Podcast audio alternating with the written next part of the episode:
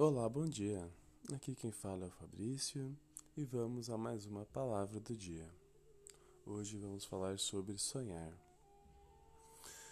Poder sonhar é uma das maiores dádivas da vida.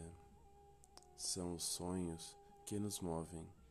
São eles que fazem cada segundo valer a pena. Por isso, jamais desista deles. Nunca equacione deixar de sonhar por medo do fracasso ou por influência de opiniões alheias.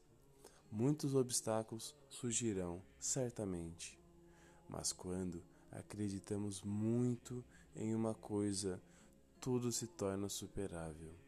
Se você sonhou, é porque é possível concretizar. Sonhe.